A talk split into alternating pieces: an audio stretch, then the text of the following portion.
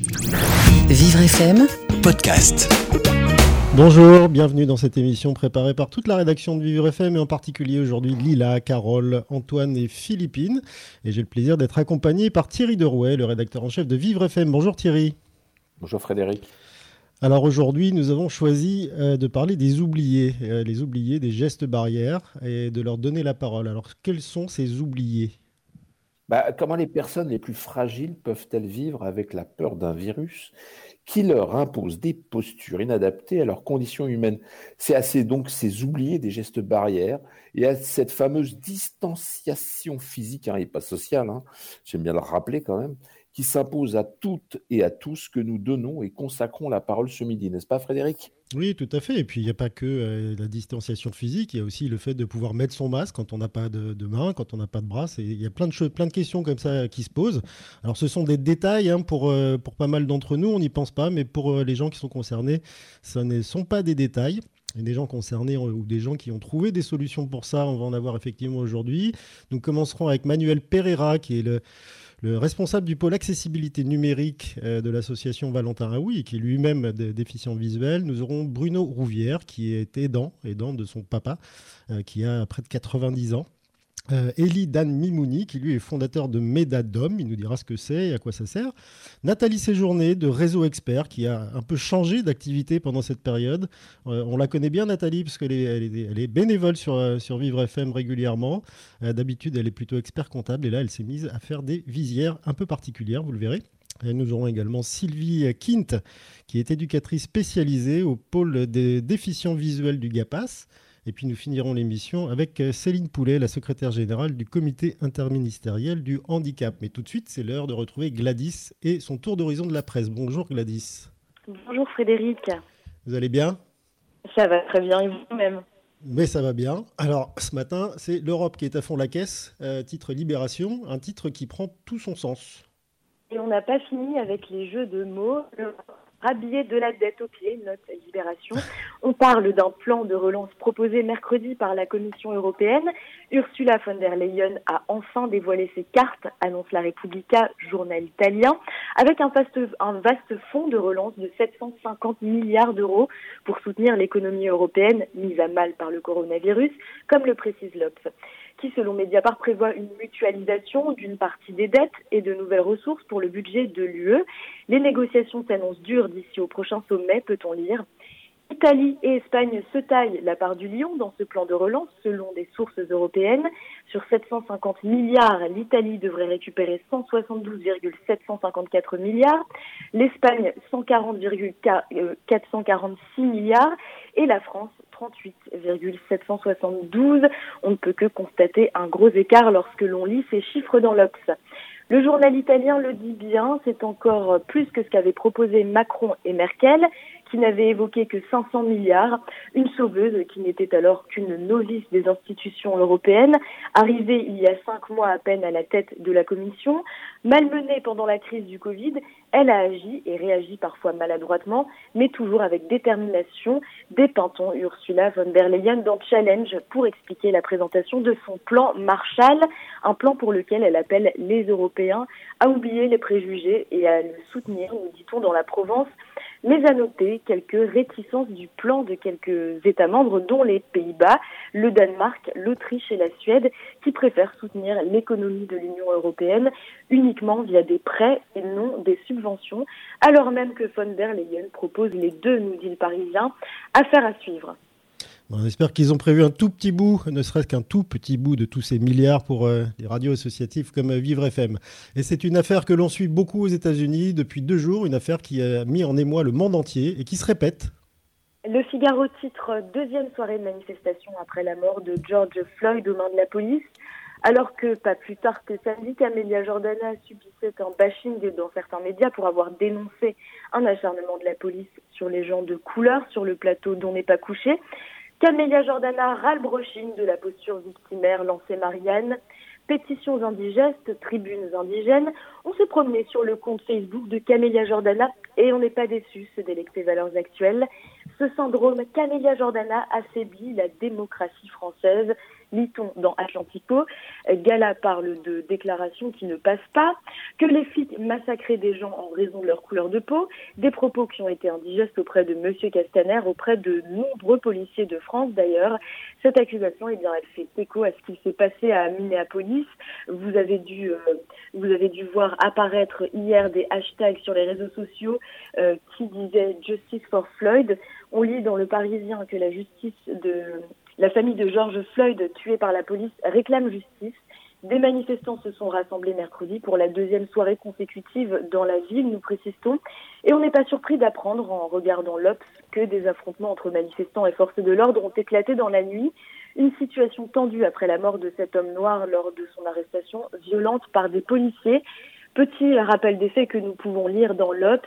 La presse américaine parle d'une violence injustifiée, insupportable, scandaleuse qui a provoqué l'indignation générale, comme l'explique ce matin Courrier International. Les raisons de cette arrestation de cet homme de 46 ans, eh bien, il était suspecté d'avoir utilisé un faux billet dans un supermarché, nous dit-on. La dernière phrase de Floyd résonne comme un acte de torture.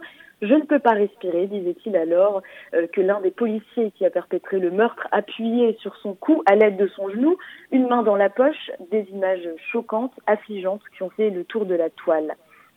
Star Tribune, journal local de Minneapolis, indique euh, que le FBI a ouvert une enquête mardi euh, sur l'agent responsable des mots de Floyd et il a été euh, par la suite limogé. Mais Sud-Ouest nous apprend que le maire de la ville déplore le fait que l'agent en question n'était pas n'était toujours pas en prison. Si vous et moi avions fait cela, nous serions en ce moment derrière les barreaux, a-t-il déclaré. Le New York Times pointe le fait que la technologie permet de pouvoir rendre justice, la scène ayant été filmée c'est un avantage pour les enquêteurs euh, qui, comme dirait Donald Trump, vont faire la lumière sur cette disparition triste et tragique. ça risque de ne pas être trop compliqué de faire la lumière, effectivement, après avoir vu ces, images, on voit, bien les, choses qui se passent. C'est une application de plus à mettre sur notre smartphone ce week-end.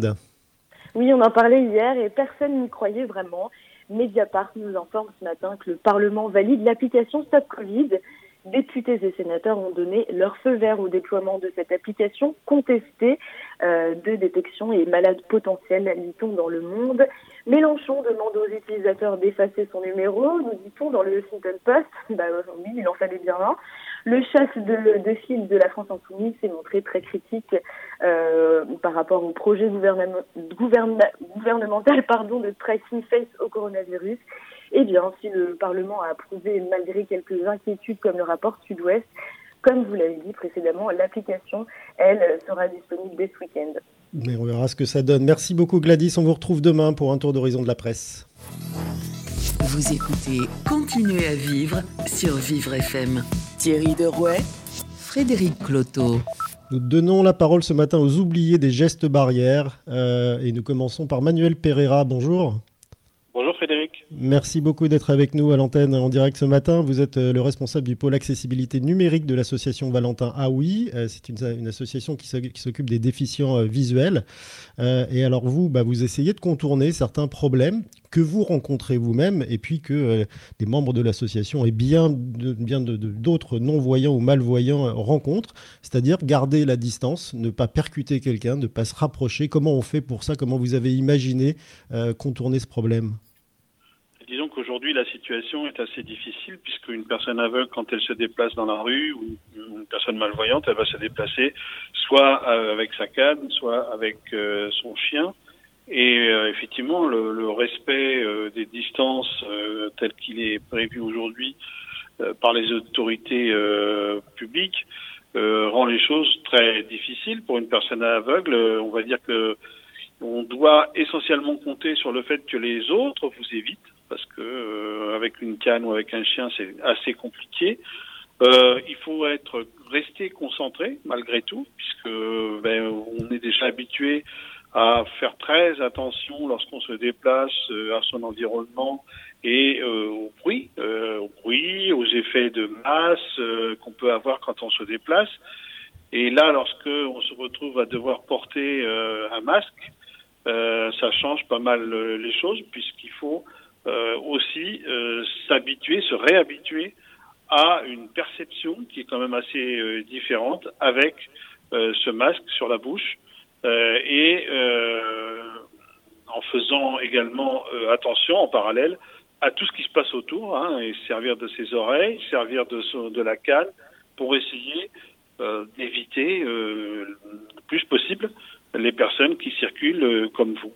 Alors il y a ça, il y a aussi le problème qu'on rencontre euh, dans les transports en commun. Aujourd'hui, le fait qu'on ait qu'un siège sur deux qui soit disponible pour une personne aveugle, ça rend les choses forcément très compliquées. Et là, on est obligé de demander l'aide forcément de personnes euh, dans les transports pour essayer de, trouver le, siège, le bon siège.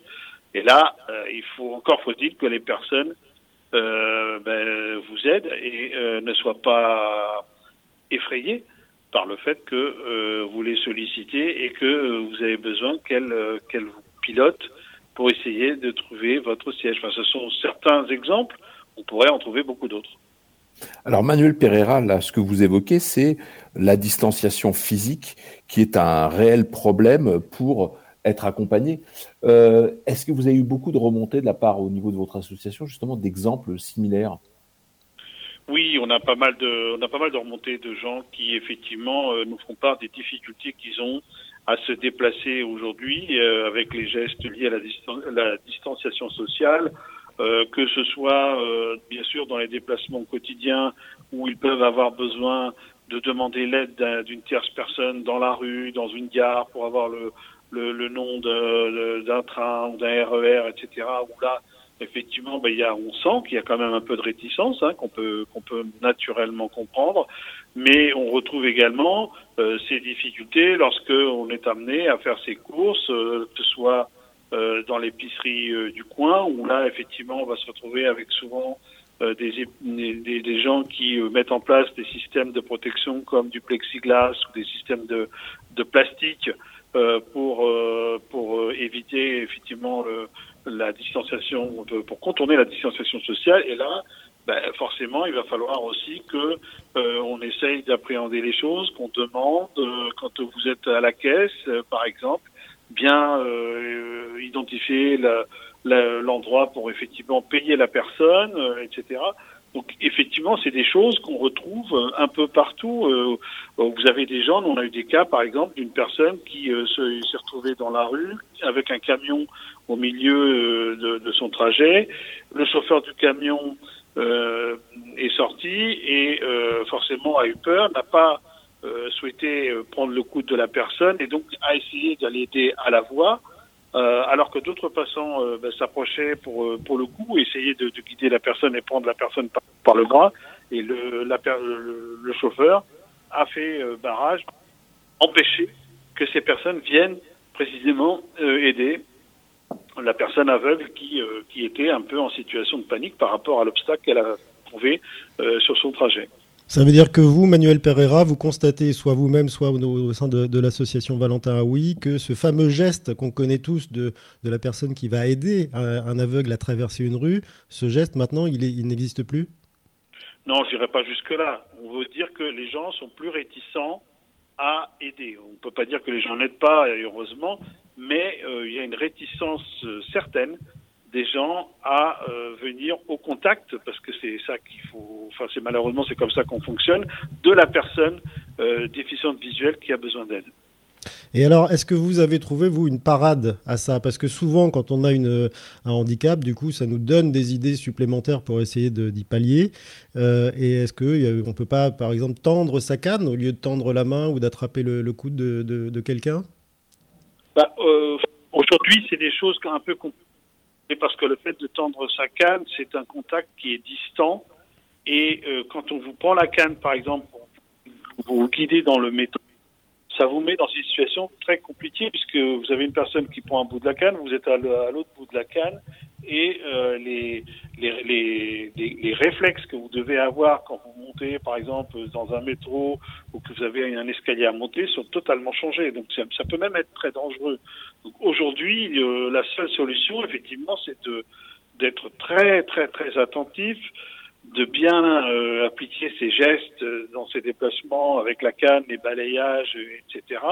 Euh, et de compter sur effectivement la discipline des personnes, euh, des, des, personnes voyantes qui vous croisent et pour qu'elles euh, fassent ce qu'il faut euh, pour vous éviter. Alors il y a des systèmes aujourd'hui de boîtiers qui existent électroniques avec la possibilité pour les personnes équipées de boîtiers, de ces boîtiers, de pouvoir être averti qu'un autre boîtier passe à moins d'un mètre. Il est hors de question qu'on généralise ça à tout le monde. Et effectivement, on peut euh, trouver ça dans une entreprise euh, euh, où vous avez plusieurs déficients visuels pour que les personnes déficientes visuelles s'évitent. mais c'est un procédé qu'on ne pourra pas généraliser naturellement à, l'échelle d'une Manuel Pereira, quand on est face à une situation où on est euh, euh, confronté à une personne en, situation comme vous le décrivez. Qu'est-ce que vous allez, voulez pouvoir nous conseiller à nous, auditeurs qui sommes voyants? Qu'est-ce qu'on doit faire pour vous aider? C'est en fait la question la plus simple qu'on doit vous poser. J'ai envie de dire qu'aujourd'hui, déjà demander à la personne si elle a besoin d'aide, parce que ça c'est un principe de base, et si la personne vous répond qu'elle a besoin effectivement d'aide, de euh, effectivement la prendre par le coude en essayant de garder un maximum de distanciation sociale pour l'aider dans euh, le besoin euh, qu'elle peut avoir. il va de soi que ça suppose que tout le monde soit doté d'un masque, hein, forcément, de peut-être que c'est prévu aujourd'hui, mais si on respecte ce simple geste du masque et de, de, le fait de prendre la personne par le coude, même, je dirais, éliminer pas mal de risques. Euh, après, c'est voilà, c'est des bonnes pratiques. Euh, forcément qu'on en fera un peu les 1 mètre, mais comment faire? Manuel Pereira, dans, dans les entreprises ou même dans les rues, hein, on l'a vu à Paris, euh, Anne Hidalgo a, fait mettre des distributeurs de gel hydroalcoolique dans des points multiples et très précis. Euh, est-ce que dans, une entreprise, l'endroit du, gel à disposition ou alors l'endroit du gel à disposition dans la rue peut être signalé aux personnes aveugles pour qu'elles puissent y avoir accès également? Alors, dans les entreprises, oui, naturellement, c'est plus simple. Il suffit à ce moment de diffuser des notes d'information auxquelles les personnes aveugles vont avoir accès et de leur indiquer précisément où se situent ces euh, distributeurs de, gel hydroalcoolique. Dans les rues, c'est beaucoup plus compliqué puisque la personne euh, va euh, forcément avoir beaucoup de difficultés pour identifier l'endroit. Soit euh, on va le lui signaler. Si on ne le lui signale pas, ça sert pas à grand chose à mon avis. Justement, il y a eu une annonce toute récente de, Google Maps qui expliquait qu'il allait répertorier, je crois, 15 millions d'endroits accessibles à des personnes en fauteuil. Est-ce que ça pourrait pas être rapidement mis en place aussi pour ça? Avec euh, une localisation précise de, ces endroits? Oui, c'est des choses naturellement qu'on peut envisager. Euh, après, ça suppose forcément que la personne sorte son téléphone portable, qu'elle soit aguerrie à l'utilisation de son téléphone portable, euh, que ce soit un téléphone ou un autre système tel que iOS ou autre. Donc ça, il y a quand même un certain nombre de conditions. Pour les personnes âgées, c'est beaucoup plus compliqué. Pour des personnes technophiles, effectivement, pourquoi pas. Pour une personne âgée, euh, ça reste euh, très compliqué de devoir utiliser son smartphone pour pouvoir identifier un endroit euh, où on peut trouver un, distributeur de gel hydroalcoolique. En termes d'accessibilité numérique, c'est votre rôle au sein de l'association Valentin Aoui. Est-ce que vous pensez qu'aujourd'hui on est suffisamment avancé? Par exemple, l'application Stop Covid-19, est-ce que vous avez pu la tester? Est-ce que vous savez si elle est accessible à des, personnes aveugles? Encore, euh, pas encore. Ça fait partie des choses qu'on va tester, effectivement. elle doit sortir ce week-end, donc on verra. On va, on va regarder un peu tout ça. Je, on espère qu'elle soit accessible. Après, chacun est libre de l'installer ou de pas l'installer. Naturellement, ça c'est un, voilà, un choix. Mais euh, on espère quand même que euh, les pouvoirs euh, publics ont pris des précautions pour faire en sorte que cette application, à sa sortie, soit accessible. ça serait intéressant pour les personnes concernées, puisqu'on a quand même vu des choses en début de, pandémie sortir, des documents notamment qui n'étaient pas du tout accessibles et que les associations telles que la nôtre, mais d'autres aussi, ont dû rendre accessible. Je pense naturellement aux cartes aussi, qui ont été les cartes avec les couleurs rouges et vertes, qui ont au départ étaient totalement inaccessibles. Et c'est les associations qui ont, ont, ont fait le, la démarche de rendre ces, supports accessibles, alors que les, autorités publiques ne, les, ne l'avaient pas fait.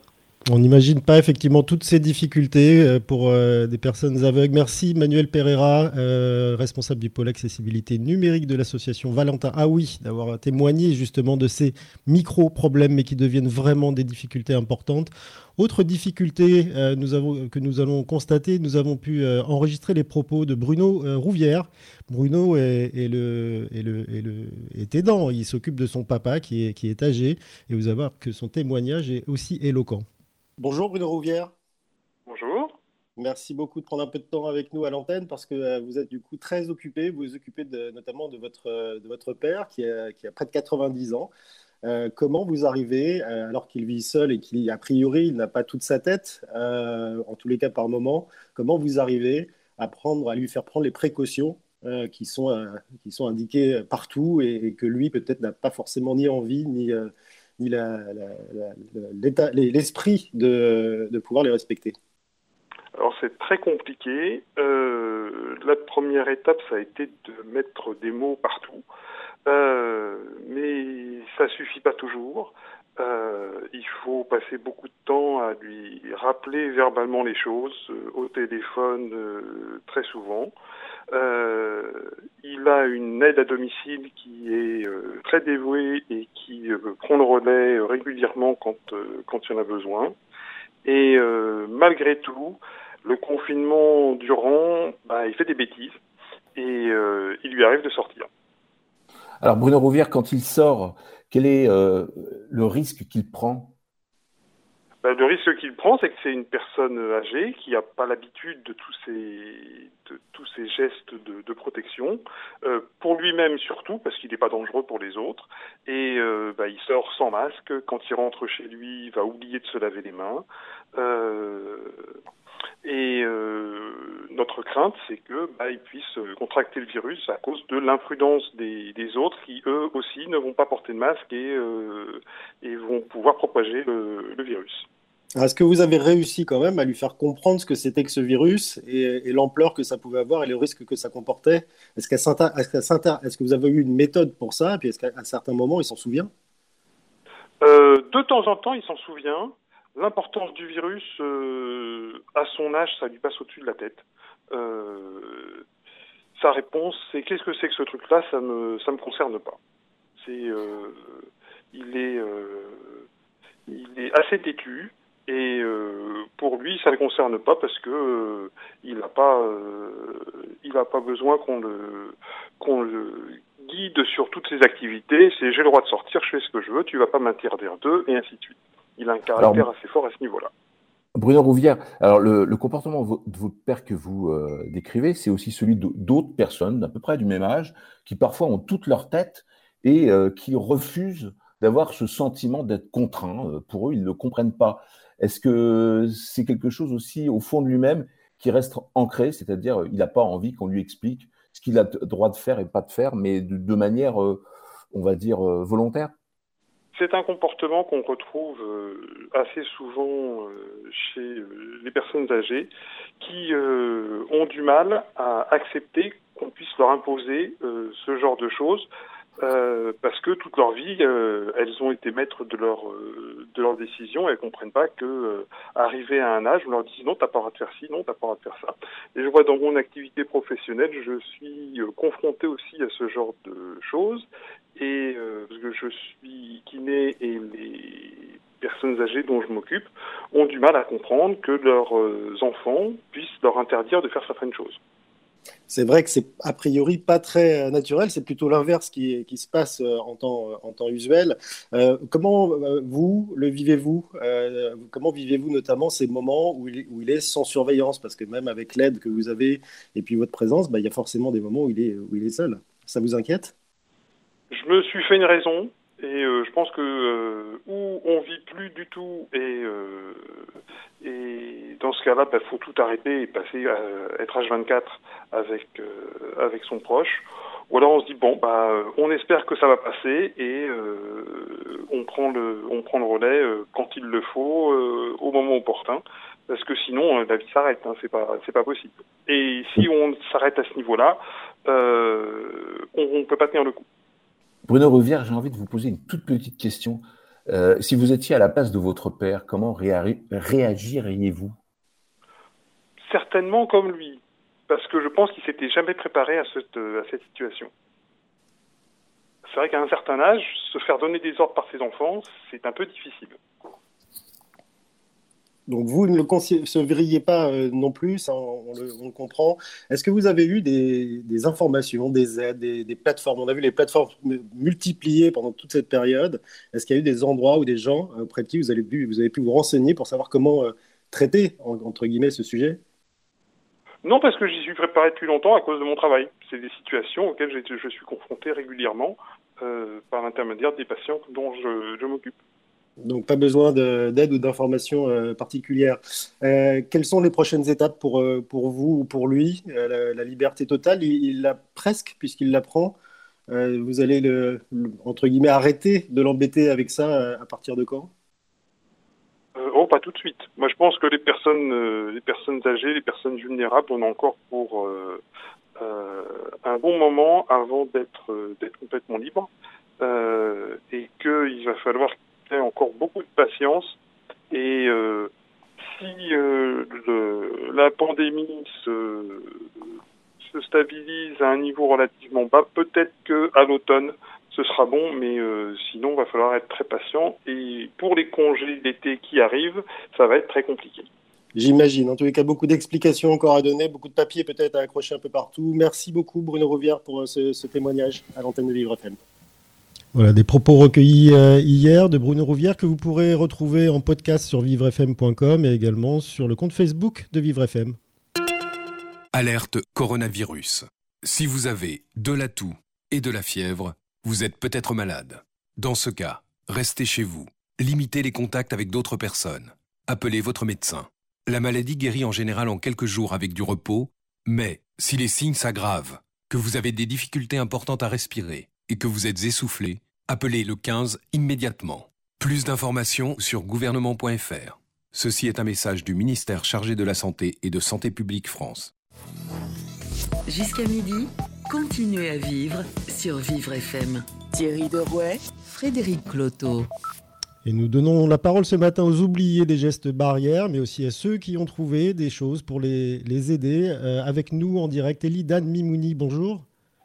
Oui, bonjour. Merci beaucoup d'être euh, en ligne avec nous. Vous êtes le cofondateur d'une plateforme qui s'appelle Medadom. Euh, qui est une plateforme de téléconsultation. On en connaît plein, mais pas que, puisque euh, dans 350 pharmacies, vous avez mis des, bornes qui permettent en fait d'éviter un certain nombre de contacts. Eh ben bien sûr, en fait, aujourd'hui, du fait du, Covid et du contexte actuel, et, beaucoup de patients trouvent aujourd'hui des difficultés à se rendre ou chez leur médecin ou à avoir accès aux soins. Et donc aujourd'hui, euh, Medadom propose à la fois euh, de la téléconsultation euh, à domicile à l'aide d'un smartphone ou d'un ordinateur directement depuis depuis chez soi. Donc vous avez accès à un médecin en moins de 10 minutes là où vous vous trouvez, avec une ordonnance, un compte rendu médical, tout cela remboursé par par la sécurité sociale puisque aujourd'hui tout est pris en charge dans le cadre du du Covid 19. Euh, de plus, on a également développé une borne médicale connectée euh, qui sont placées dans plus de 350 pharmacies aujourd'hui. Euh, donc la borne médicale est composée de six objets connectés qui vont permettre de prendre en charge les patients à distance depuis depuis un lieu, on va dire on va dire médicalisé qui est la pharmacie. Elie, Dan Mimouni, une petite question quand même concernant justement les la téléconsultation aujourd'hui qui est rendu possible. Comment est-ce qu'on fait euh, à distance pour avoir quand même un avis médical un peu plus précis? C'est-à-dire, euh, on peut faire de la prise de tension, on peut euh, prendre des, avoir des, constantes du patient à distance? Alors tout à fait, avec la borne médicale connectée Medadom, vous avez la, vous avez la possibilité de d'avoir une mesure, une mesure de, de votre tension, une, on a, euh, on a un tensiomètre qui est mis à disposition, un saturomètre qui va permettre de d'avoir votre saturation en oxygène pour savoir si le patient désature au moment où il se trouve en téléconsultation. On a même également un, un, stéthoscope qui permet aux, aux médecins à distance d'écouter les bruits du cœur et euh, du poumon du patient. Donc là, en période Covid, c'est extrêmement important pour savoir si euh, le patient euh, a des crépitants ou, ou, des, ou, des, ou, des atteintes pulmonaires. Et ensuite, on a également un thermomètre qui va permettre de, de, de prendre la température. Et on a tout un tas d'objets comme un dermatoscope et un otoscope pour écouter, pour, écou enfin, pour, pour observer le, le tympan. Et, tout, ça, et Elidan Mimouni, c'est dans la borne, c'est intégré dans la borne qui est installée dans la pharmacie. Ça veut dire que si on a besoin d'avoir ces, ces, constantes, on se rend dans la pharmacie, on fait ça soi-même?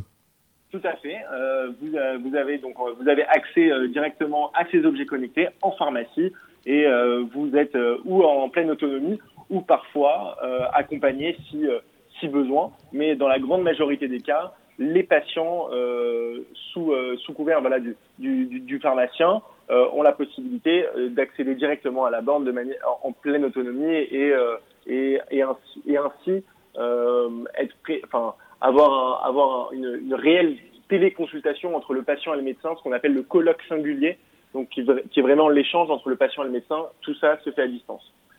Alors, Elidan Mimouni, vous êtes aussi médecin, donc il y a quand même des limites quand même à une consultation avec une consultation à distance. C'est quand même pas ce que vous étiez habitué auparavant à faire je pense que les, les, patients, ils attendent quand même un peu autre chose que juste des mesures et puis euh, une ordonnance. Tout à fait. Alors, bien évidemment, la téléconsultation euh, ne résout pas l'ensemble euh, des pathologies et on en est bien conscient. Le, le, l'examen clinique à proprement parler reste parfois dans certains diagnostics la pierre angulaire euh, pour euh, donc du diagnostic et va permettre vraiment d'établir un diagnostic ferme. Néanmoins, aujourd'hui, à travers euh, la téléconsultation, on s'adresse vraiment aux soins non programmés, c'est-à-dire aux pathologies aiguës bénignes. On peut en citer quelques-unes comme comme bah, bah, bah, la rhinite, la, la rhinopharyngite, la, cystite, donc les infections urinaires, les, conjonctivites, les, les, éruptions cutanées toutes ces, toutes ces pathologies aiguës bénignes vont pouvoir être traitées en téléconsultation et vont pouvoir être diagnostiquées de manière ferme en téléconsultation. Maintenant, euh, pour certaines pathologies et dans certains cas où les symptômes sont vraiment atypiques, la téléconsultation va permettre aussi d'orienter le patient vers ou un spécialiste ou parfois tout simplement euh, vers un plateau, euh, un plateau médical plus spécialisé pour avoir des examens beaucoup plus poussés comme de la biologie médicale ou euh, de, de l'imagerie médicale si nécessaire. Mais en, en, en règle générale, aujourd'hui, euh, on arrive en, dans les pathologies du bénin à résoudre 90% des cas en téléconsultation. Pour revenir à notre sujet, Linda Mimouni, qui est de donner la parole aux oubliés des gestes barrières, ou en tous les cas de parler des difficultés particulières, est-ce que vos bornes sont accessibles aux, aux personnes non-voyantes, comme euh, c'est le cas de Manuel Pereira, qui a été notre premier témoin ce matin? Alors aujourd'hui, les bornes euh, sont, dotés de, haut-parleurs, donc vous avez directement, euh, vous avez directement accès au médecin avec avec un avec un avec un casque, donc donc pour qu'il y ait vraiment un, dialogue entre le patient et les médecins.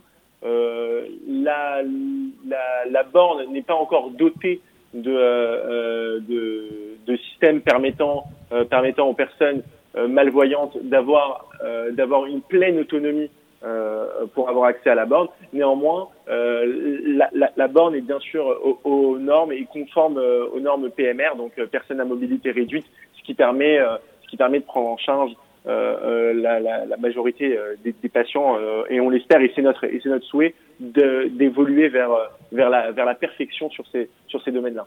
Oui, aussi les, personnes sourdes et malentendantes qu'il ne faudra peut-être pas oublier dans, vos développements. Merci euh, Elidan Mimouni, cofondateur de, Medadom, donc plateforme et euh, borne installée dans 350 pharmacies, d'avoir répondu à nos questions ce matin sur Vivre FM. Euh, nous avons maintenant Nathalie Séjourné avec nous. Bonjour Nathalie. Bonjour Frédéric, bonjour à Mer tous. Merci d'être en direct euh, sur Vivre FM ce matin, Vivre FM que vous connaissez bien puisque vous, avez, vous aviez une chronique régulière euh, l'an dernier. Alors vous, vous avez euh, monté une entreprise qui s'appelle euh, Réseau Expert, pardon, qui rassemble en fait des, des, experts comptables en situation de handicap un peu partout en France et qui met leurs compétences euh, groupées à la disposition des clients qui le souhaitent. Et puis là, pendant cette période de de, crise, ah bah, vous avez changé de métier. Un petit peu. Disons que j'ai euh, euh, observé et euh, je me suis rendue à une évidence qui était que les, les visières et le port du masque allaient être quelque chose d'insupportable pour nombreuses personnes. Et donc, mon, mon, conjoint Alain Moina étant déjà sur le, le, sujet des visières, je l'ai harcelé jusqu'à ce qu'il cède et jusqu'à ce qu'il accepte euh, de m'entendre et de, voilà de, réfléchir à une solution euh, qui permettrait de remplacer le masque et qui permettrait euh, quand même d'être bien protégé. Et c'est de là qu'est né euh, donc un système de protection qu'on a appelé Visaire, qui en fait combine un écran l'écran de protection de la visière classique avec un, un, système de tissu qui permet la filtration d'air et donc euh, qui évite euh, de porter le masque qui est euh, aujourd'hui absolument insupportable et, totalement inadapté pour, pour nombreux publics, dont les personnes en situation de handicap évidemment. Alors Nathalie Séjourné, alors ça s'est fait comment un peu c'était quoi en mode bricolage? Vous avez pris une imprimante 3D Racontez-nous un petit peu votre expérience. En fait, euh, à l'origine, donc Alain Moina euh, était engagé avec un, mouvement solidaire euh, donc de fabrication de visières pour le personnel soignant, qui avait été initié pour répondre à, à, la demande du professeur Christophe Villary du CHU de Caen. Et donc, dans son atelier, puisqu'il a un bureau d'études, il fabriquait en 3D ces visières. Et donc, je suis allée les aider. Et puis, et puis voilà. Et je, je, me suis rendu compte de, de ce que je, je, venais de vous dire. Et, et donc, je me suis dit, mais il faut absolument qu'on rajoute un morceau de tissu, tout simplement. Et donc, effectivement, au début, ça a été du bricolage. Euh, on a continué à faire marcher les imprimantes 3D. Euh, on a fait plusieurs tests. Euh, et puis, on est arrivé à un système qui est performant, puisqu'aujourd'hui, on a aussi un, un, un, système de filtration d'air qui évite de ventilation d'air pardon qui évite la buée qui évite qu'on ait chaud euh, qui rend en fait cette visière euh, tout à fait supportable et, et c'est super important pour l'arrivée de l'été et des chaleurs parce que parce que le masque, enfin je sais pas si vous vous arrivez à porter un masque, mais moi je trouve ça insupportable et pourtant je n'ai pas de problématique particulière. Et puis euh, bah, forcément pour tout ce qui est sourd et malentendant ou toutes les personnes qui ont besoin d'une lecture faciale ou labiale, bah, c'est un vrai problème. Donc il fallait absolument trouver une solution. Donc voilà, ça a été un petit peu de bidouillage pour être tout à fait honnête au début. Et puis maintenant, on commence à avoir quelque chose de, de voilà, d'utile et de performant. Alors, nous avions reçu euh, il y a quelques, quelques jours, quelques semaines, l'initiateur justement de, ce mouvement de création de visières qui ont été offertes gratuitement euh, dans un premier temps, peut-être encore maintenant d'ailleurs, à l'hôpital de Caen qui avait lancé un appel au secours. Est-ce que votre but à vous aussi, avec Visière, c'est de, fournir ces visières un peu particulières dédiées aux personnes en situation de handicap euh, gratuitement et à combien de personnes? Alors, on va essayer de faire une partie de gratuité, évidemment, puisque notre objectif, c'est de fournir en priorité euh, les personnes en situation de handicap et euh, au plus vite et surtout pour l'été, puisqu'il va y avoir un gros problème euh, dans les transports en commun pour, par exemple, toutes les personnes qui, qui vont avoir besoin d'être accompagnées par des, du, du, personnel de la SNCF, par exemple. Donc, il faut absolument trouver une solution pour que de part et d'autre, les gens soient protégés. Donc, oui, on va faire un maximum pour les personnes en situation situation de handicap. On va essayer de faire un maximum de gratuité. Évidemment, on ne pourra pas faire que de la gratuité, mais on compte sur des, euh, sur des partenaires pour nous aider euh, dans ce sens-là. On est en relation euh, avec la fondation de l'audition, Agathe Cousteau, qui, voilà, qui est une fondation qui est évidemment très sensible à notre initiative et est prête à nous aider. Donc oui, l'objectif, c'est de pouvoir servir le maximum de personnes et, au moindre coût, évidemment. Vous êtes une expert comptable, donc vous avez forcément imaginé, enfin trouvé euh, la, réponse à la question que je vais vous poser. Combien, à combien ça revient de fabriquer cette visière particulière? Alors, le problème, très honnêtement, c'est qu'on aimerait bien euh, fabriquer tout en France. Parce que forcément, euh, si on va acheter des composants, euh, puisqu'il y a un petit peu d'électronique quand même dans notre système, si on va acheter des composants en Chine, on va baisser le prix. Mais l'idée, c'est d'éviter d'aller euh, recourir en Chine. Donc là, aujourd'hui, sur, le, sur un prix de vente, on est euh, à peu près aux alentours de 34 euros, ce qui est en fait bah, qui n'est pas cher dans la mesure où, euh, bah, quand on voit le coût des masques, euh, la visière, elle va être réutilisable. C'est un achat unique. Euh, le, tissu est lavable, la visière est réutilisable. Donc au final, c'est un budget au début, mais après, après on n'a pas besoin de racheter. Alors que quand on imagine ce que, ce que coûtent les masques aujourd'hui, c'est juste hallucinant. Alors Nathalie Séjourné, si on veut des informations sur Visaire, si on veut en acheter, euh, à quel endroit on peut s'adresser aujourd'hui? Alors aujourd'hui, ce qui est important, c'est qu'on a créé un site qui s'appelle visaire.fr, V-I-Z AIR.fr. Ce qui est important, c'est que les personnes aillent se recenser, c'est-à-dire qu'on a mis en ligne un questionnaire justement pour euh, pouvoir recenser les besoins et euh, traiter en priorité euh, les besoins les plus les plus importants. Et il faut absolument qu'on ait en temps réel une estimation de la, la demande pour qu'on puisse adapter la cadence de production, puisque aujourd'hui on peut répondre à une, une cadence d'à peu près de 10 000 jours. Mais euh, quand on voit qu'il y a quand même 6 millions, enfin 4 millions euh, de personnes sourdes et malentendantes euh, en France, il est évident qu'il risque d'y avoir une forte demande et il faut absolument qu'on puisse réagir très vite pour adapter l'outil de production. Donc voilà, il faut aller sur visière.fr, s'inscrire. C'est pas de la précommande, c'est juste une inscription pour que nous on puisse adapter la cadence et puis rappeler les gens et pouvoir les servir en priorité. Voilà, le message est passé. Merci Nathalie Séjourné euh, et pour cette initiative et pour être venue en parler en direct ce matin avec nous sur Vivre FM. Tout de suite, nous avons Sylvie Kint au téléphone. Elle est éducatrice spécialisée au pôle déficient visuel du GAPAS. Bonjour Sylvie. Oui, bonjour. Merci beaucoup d'être avec nous. Je crois qu'on m'a dit que vous étiez dans la rue, donc j'espère que vous avez réussi à, trouver un coin euh, tranquille. Euh, dans la rue parce qu'en fait, vous bougez et vous allez, vous, au contact d'enfants euh, de 0 à 9 ans qui, sont, euh, qui ont des déficiences visuelles. Et aujourd'hui, clairement, les histoires de distanciation sociale et de respect des gestes barrières posent particulièrement problème à vos, euh, à vos petits protégés. Tout à fait. Tout à fait. Je suis en visite, donc voilà, c'est une petite fille qui a 4 ans, qui est non-voyante. voilà. Alors, comment ça se passe concrètement? Alors, on voilà, on met une blouse. On a enfilé la blouse euh, avant de rentrer au domicile. On a bien sûr le masque euh, que l'on ne quitte pas. Euh, on a mis du gel, du gel pour se laver les mains là, juste avant de rentrer au domicile.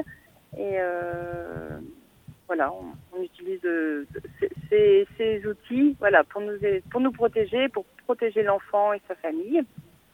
Euh, voilà, bien sûr au domicile. Après, c'est un peu plus compliqué de, de garder la distance euh, nécessaire, surtout avec les, les, enfants, surtout avec les, les, les enfants qui sont non voyants, euh, qui ont besoin euh, énormément de, de, de, faire avec eux. Ils ont besoin pour, pour apprendre tous les gestes qu'on fasse avec eux. Donc voilà, les, les, gestes barrières sont un petit peu difficiles à, à mettre en place, mais on a l'équipement nécessaire. Alors Sylvie qu'est-ce qui euh, gêne le plus les enfants? Qu'est-ce qu'ils vous disent eux? Alors les ceux qui ont un petit peu de vision, c'est vrai qu'ils ont du mal à nous reconnaître. Euh, je suis allée chez une petite fille qui, vraiment a mis euh, dix minutes avant de, de, nous reconnaître. Je pense que ils ont besoin de nous voir entièrement et c'est un peu compliqué avec le visage coupé en deux de de nous reconnaître. Ils ont besoin de beaucoup d'informations pour savoir euh, qui, qui, est en face d'eux. Et, euh, et voilà, donc ils ont un peu de mal. Et maintenir, et, maintenir les distances, c'est c'est pas évident pour eux aussi. Non, c'est compliqué. C'est comme les petits à l'école. Je pense que c'est compliqué de, de tenir des distances pour des petits, mais je pense qu'on fait notre maximum. Voilà, si on a déjà le, port du masque pour euh, tous ceux qui peuvent le porter, voilà. Après, voilà, dans notre travail, le lavage des mains, l'apprentissage du lavage des mains et voilà, c'est un grand, c'est un grand travail et je pense que c'est important et euh, on peut le, faire avec eux. Apprendre à se laver les mains, je pense que ça fait partie de notre travail et voilà, c'est l'occasion de, de, bien le faire. Alors Sylvie Kint, euh, est-ce que vous avez été obligé de développer de nouvelles manières de leur apprendre à mettre un masque ou à garder la distance ou à se laver les mains? Est-ce qu'il est y a une, des, des, des, combines que vous avez dû euh, improviser pour leur faire comprendre des gestes qui d'habitude euh, n'existent pas? Alors au domicile, c'est compliqué, mais le lavage des mains, c'est sûr qu'on a dû encore euh, s'améliorer dans le dans notre vocabulaire pour euh, l'expliquer. Parce que n'ayant pas la vue, c'est vrai que c'est vraiment avec notre vocabulaire très précis, euh, voilà, et, et l'apprentissage des gestes, de le faire corporellement aussi, que l'enfant va apprendre. Du coup, on a dû, bien sûr, il y a des fiches qui sont écrites là au niveau national pour tous les, les enfants aveugles, comment leur apprendre à laver les mains. Et je pense que ça, c'est voilà, c'est important d'être très précis dans, dans le vocabulaire, quoi. On se lave, Donc, voilà, paume contre paume, le dessus de la main, entre les mains. On, voilà, on fait la, la main comme si on prenait une poignée de porte, on croche les mains, on se frotte les mains. Voilà, mais c'est important le vocabulaire. Et c'est important Donc de Sylvie des, Kint, des mots. ouais, vous avez été euh, accompagné, aidé par euh, euh, tout votre environnement pour justement euh, bah, vous adapter aussi à cette situation qui est quand même assez inédite. Ah oui, notre groupement, il a vraiment, nous a vraiment aidé. L'Algapas, il a vraiment mis en place euh, des, des protocoles et des manières de faire qui nous, voilà, qui sécurisent. Je pense que le, ce qui était le plus important pour nous, pour les enfants, pour les familles, c'est vraiment que chacun euh, continue de se rencontrer dans un dans un esprit euh, tranquille, euh, voilà, vraiment en mode sécure, d'être euh, chacun rassuré. Et donc je pense que tout ce qui a été mis en place permet d'être, de rassurer tout le monde. Et vous avez pu continuer ces, ces visites pendant la période de confinement? Ah non, elles ont été stoppées pendant tout un temps. Non, non. On a, on a par contre fait des accueils de, de répit, ce qu'on appelle de répit. Euh, voilà, des, des enfants où c'était un petit peu difficile d'être à la maison euh, pendant longtemps. Et du coup, on a pu permettre à, à ces enfants d'être accueillis euh, une petite journée, voilà, en- encadrés de deux professionnels. Voilà. Et comment, comment, les enfants ont-ils réagi quand vous êtes retourné chez eux? Ils se sont je- jetés dans vos bras? Euh, bah, je vous dis, il y a une petite fille qui m'a vraiment regardé du coin de l'œil euh, longtemps, euh, et d'autres étaient contents de nous retrouver. Euh, c'est vrai que le, les enfants, vraiment, pour nous reconnaître, ils ont besoin de, plusieurs sens, quoi. Que ce soit, on disait pour les bébés, il faut peut-être même accentuer le parfum que, l'on porte sur nous pour qu'ils puissent nous reconnaître davantage, parce que voilà, le, le visu, enfin voilà, c'est quand même important et ils ont besoin de autant de nous entendre, euh, de nous sentir, de voilà pour, pour entrer en, relation avec nous. Ce sont des enfants qui, ont, qui vont à l'école, qui ont repris l'école? Alors euh, il y a des enfants qui ont qui vont à l'école habituellement, mais la majeure partie des enfants n'ont pas repris l'école euh, pour diverses raisons. Mais euh, il y a quelques enfants qui souhaitent reprendre l'école. Moi, j'en ai pas encore rencontré. Euh, je crois que l'école se fait encore euh, à la maison avec les aides de nos services. Il y a des enseignants spécialisés qui, durant toute la période, ont pu accompagner les enfants qui étaient scolarisés euh, en adaptant le, le matériel. Le service de transcription Braille a pu continuer son travail et envoyer les documents de transcrits. Voilà. Est-ce que, vous, on a- est-ce que vous ressentez une, une, une crainte, une peur chez les parents de, de ces enfants, justement, par euh, cette incapacité à, à- à pouvoir respecter totalement les, les gestes barrières une fois qu'ils seraient à l'école? Moi, je, oui, je sens des parents quand même inquiets de, de remettre les enfants dans. Surtout que j'accompagne des enfants quand même plutôt fragiles. Et du coup, ben, l'inquiétude, elle est d'autant plus grande euh, de remettre les enfants à l'école. Ouais, moi, je le ressens comme ça. Mais Bon, voilà, c'est pas une généralité. On peut pas faire des. Chacun, chacun ressent personnellement, euh, voilà, l'inquiétude. hein. Oui, Ouais. puis c'est vrai que s'ils peuvent continuer euh, l'école à domicile et que maintenant ils ont droit à vos, euh, à vos visites, euh, même s'ils vous regardent hein, pendant quelques minutes du coin de l'œil, on imagine quand même qu'ils sont contents de vous voir. Merci Sylvie Kint pour ce témoignage. Je rappelle que vous êtes éducatrice spécialisée du pôle déficience visuelle du GAPAS. Jusqu'à midi, continuez à vivre sur Vivre FM. Thierry Derouet, Frédéric Cloteau. Nous rejoignons l'instant suspendu de Billy Ferrante maintenant. Bonjour Billy. Bonjour Frédéric, bonjour Thierry. Alors qu'avons-nous au menu de vos mots aujourd'hui? Aujourd'hui, on va, on va parler de la fragilité à la campagne parce que malheureusement, la date de péremption du Covid n'est pas inscrite au dos d'un emballage, ce serait trop facile. Aujourd'hui, le soleil est devenu aussi blond qu'une botte de foin et devoir rester sur son sol pour les vacances à venir est une immense frustration, voire un chagrin. Pourtant, il n'y a pas de quoi en faire tout un foin. Durant le confinement à la campagnarde, pensons à toutes ces personnes âgées complètement dépassées par l'abracadabrantesque situation. Le pipeau des chaînes d'infos a parasité le doux chant des oiseaux.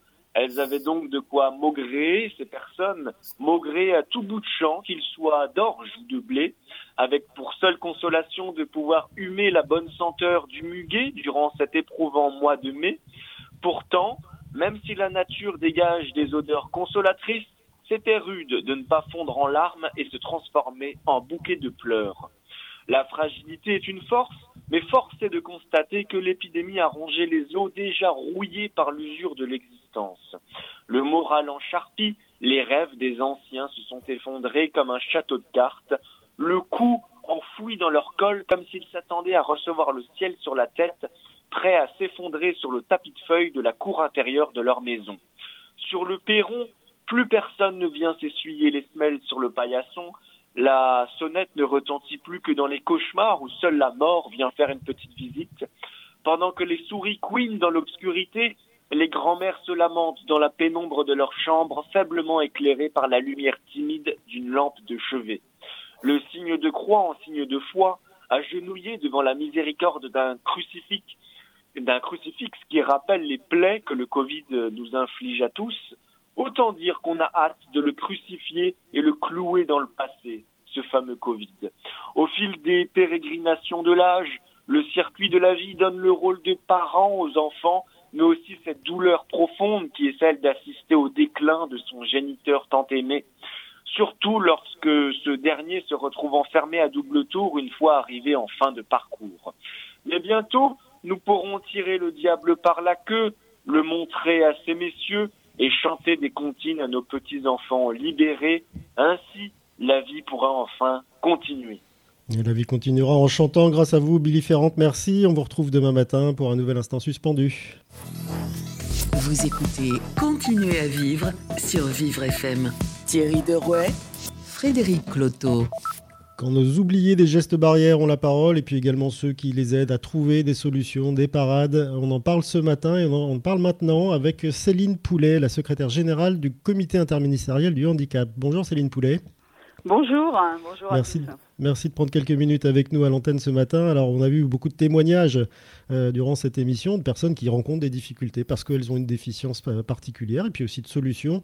Alors, comment euh, des directives générales, globales, gouvernementales euh, peuvent-elles tenir compte de tous ces cas particuliers de personnes qui, physiquement ou, mentalement, ont du mal à respecter ces gestes barrières? La première chose, hein, je veux dire que, comme dire, il y a trois, trois grandes actions euh, qui sont euh, menées par le secrétariat d'État aux personnes en situation de handicap, d'une manière générale aussi par le, le gouvernement et puis par le et puis par l'ensemble des, des acteurs. La première chose, c'est de pour pouvoir en fait appliquer des gestes barrières, c'est pouvoir les comprendre. C'est pourquoi en définitive on doit appliquer des gestes barrières.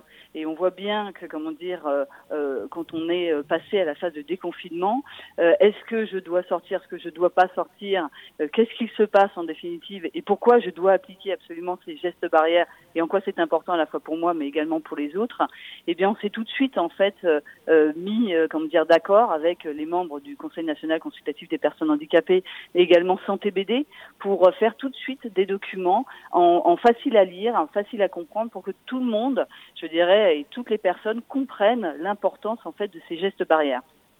Et aussi également savoir les mettre en œuvre. Donc, on a eu deux premiers documents qui ont euh, décrypté le discours du, Premier ministre, ensuite euh, qui ont permis aux personnes de comprendre et de faire son propre choix. Donc, j'entendais tout à l'heure euh, la personne avec avec son père où bah, c'est difficile d'imposer des choix. Donc, il faut aussi que les personnes puissent faire leur choix en les risques et les bénéfices, et ça, quelles que soient euh, les, les personnes. Et donc, on a fait une fiche pour bien expliquer, en définitive, eh bien, les risques qu'on peut prendre et puis les risques que l'on ne prend pas aussi si on se protège correctement.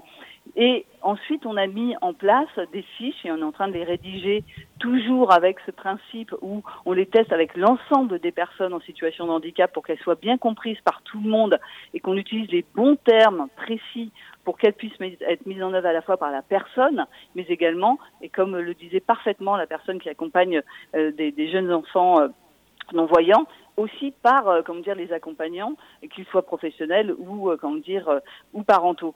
Donc, on a mis en place ces fiches. C'est à la fois des fiches euh, sur évidemment comment se laver les mains, mais également euh, là on, va en sortir une sur comment mettre, euh, comment dire, son masque. Hein, et on voit bien la difficulté puisqu'il y a beaucoup de, de règles à, à, appliquer.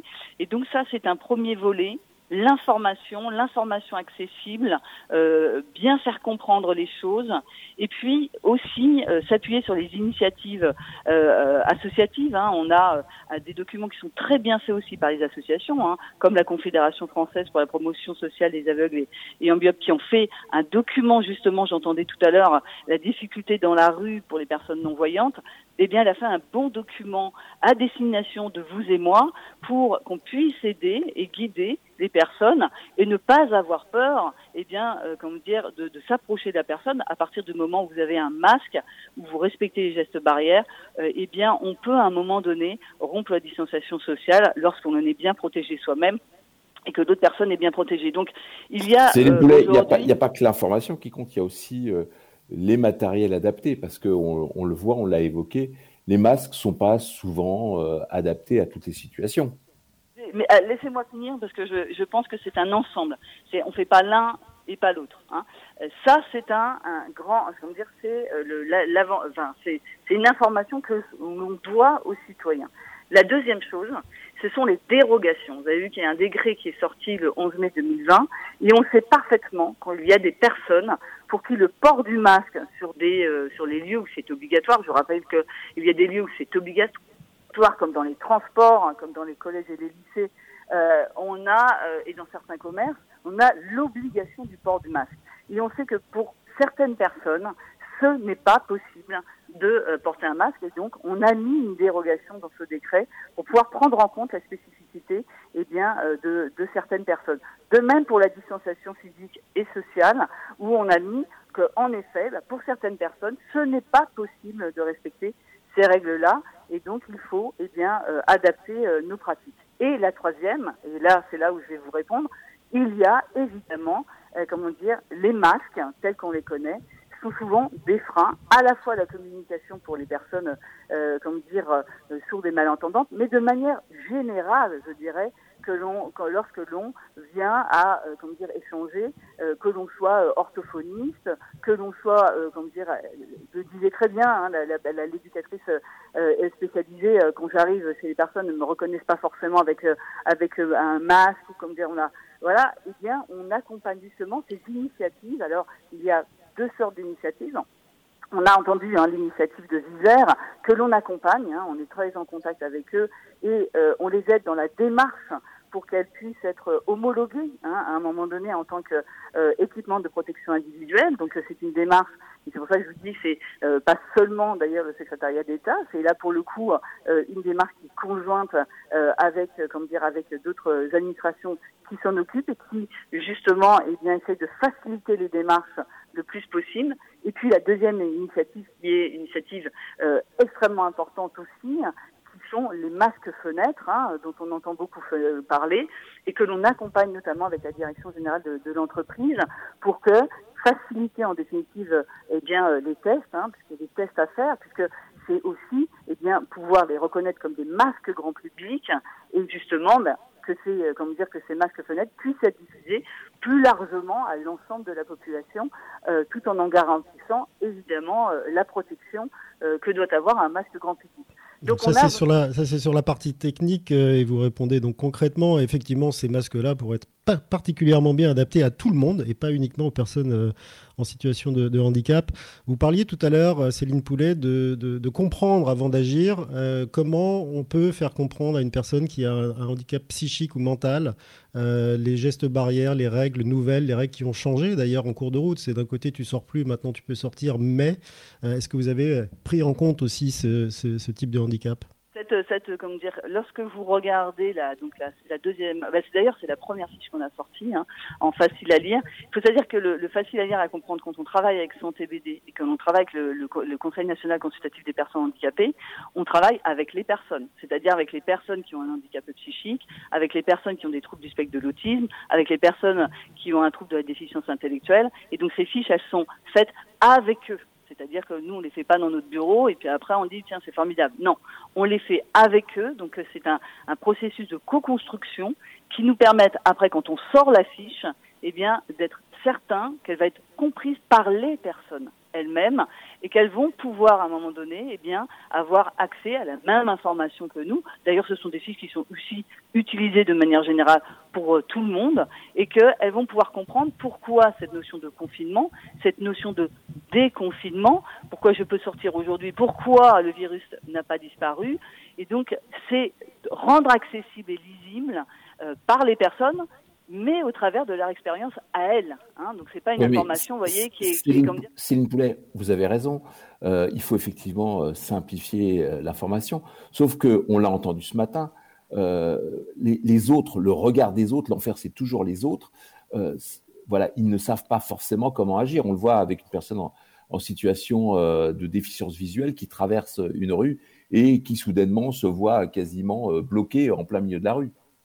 Ah mais je, là je, je, partage. Et c'est pour ça que des outils que créent aussi des c'est pour ça que je vous dis les, les, des outils que créent et nous par exemple vous voyez on, a ce qu'on appelle une foire aux questions hein, qui répond euh, aux personnes en situation de handicap dans le cadre du déconfinement mais également dans le cadre du, confinement mais également euh, comme dire aux, dire aux aidants euh, dans cette dans cette foire aux questions on a recensé les outils grand public qui permettent aussi eh bien de dire au grand public écoutez il y a des comment dire il y a des comportements à avoir aujourd'hui et ces comportements, chacun doit pouvoir les adopter et ne pas, euh, comme dire justement, et, donc c'est aussi une opportunité aujourd'hui. Vous voyez, quand on parle des masques fenêtres, quand on parle des, difficultés de communication, eh bien, ça nous fait prendre tous conscience, en définitive, qu'il y a ben, des personnes et puis il y a des comportements qu'on doit changer dans notre société.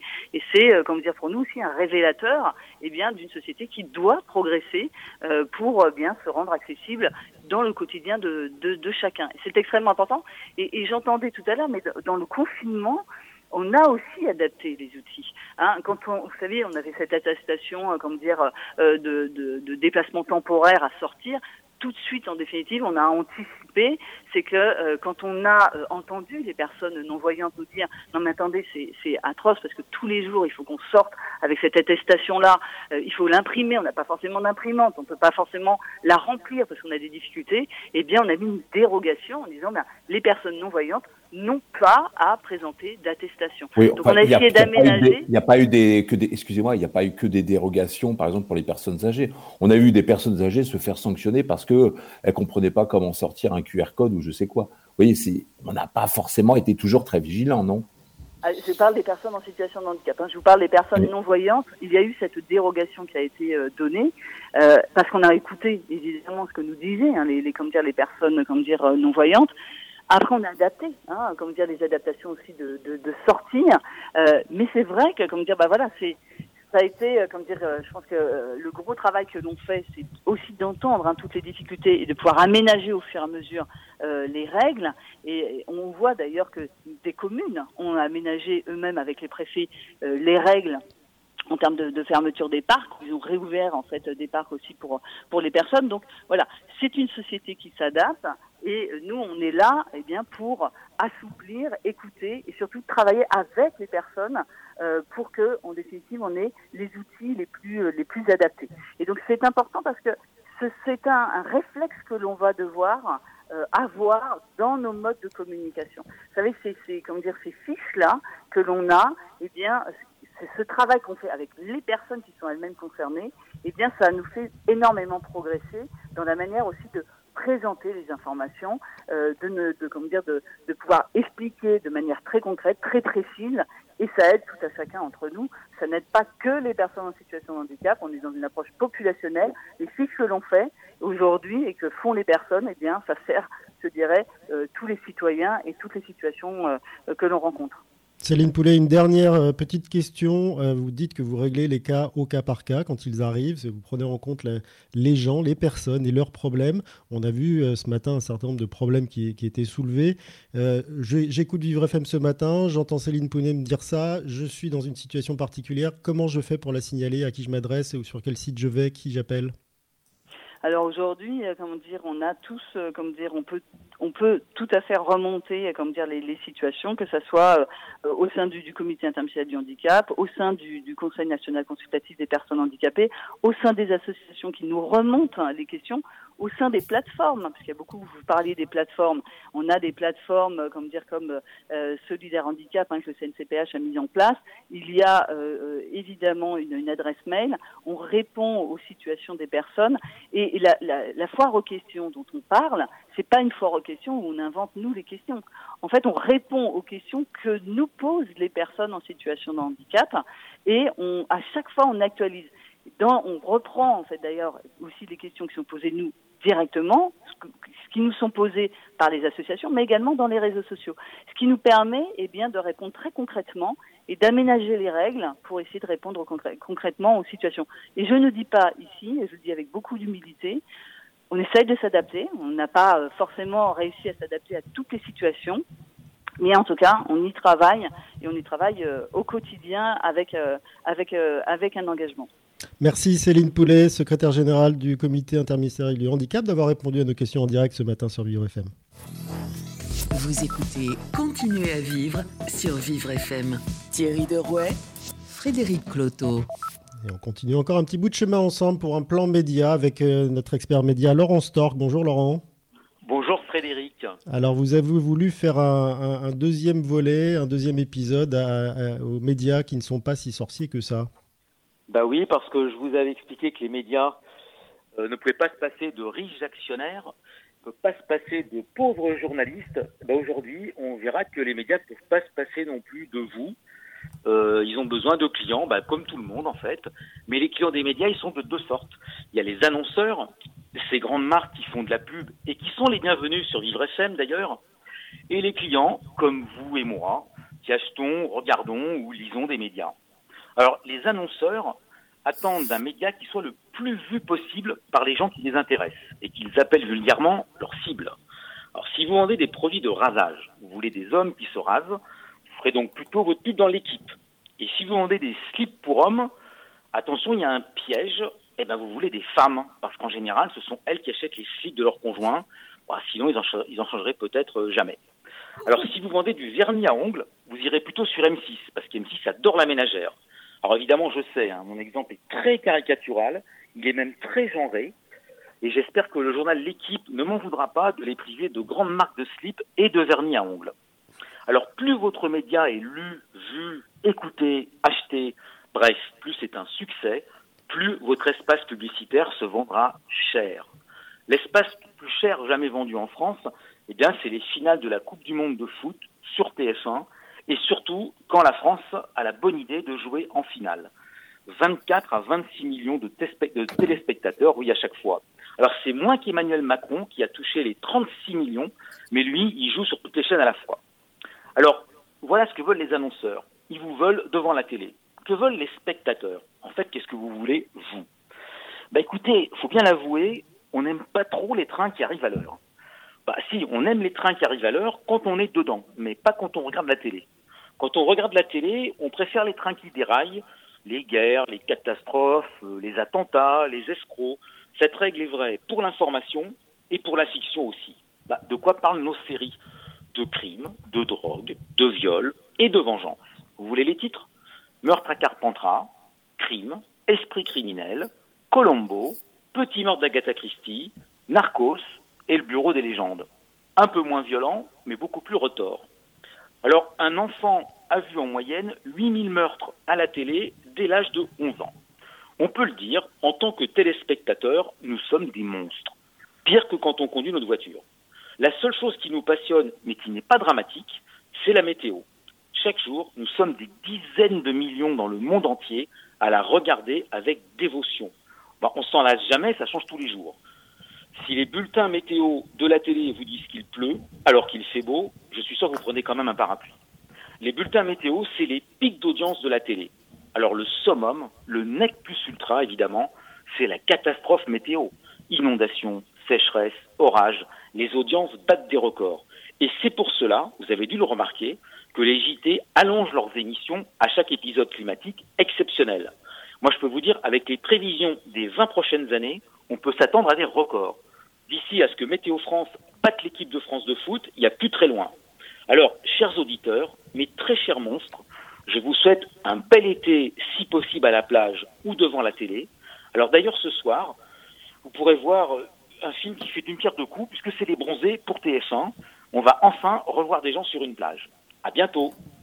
Bientôt Laurent. Merci beaucoup de nous avoir accompagnés pendant toute cette, émission spéciale depuis le début. Euh, on vous retrouvera évidemment dans votre vrai plan média en studio euh, très prochainement. Et puis on va essayer de regarder euh, effectivement les, bronzés ce soir. Au moins il n'y a pas de meurtre. Je suis sidéré Thierry d'entendre ce, cette statistique donnée par, par Laurent. 8000 meurtres à l'âge de 11 ans, c'est ce qu'on a vu on n'est pas sorti de l'auberge. Alors, on va quand même essayer d'en sortir de cette auberge demain euh, ensemble en parlant, des, tests, des vaccins et de la prévention.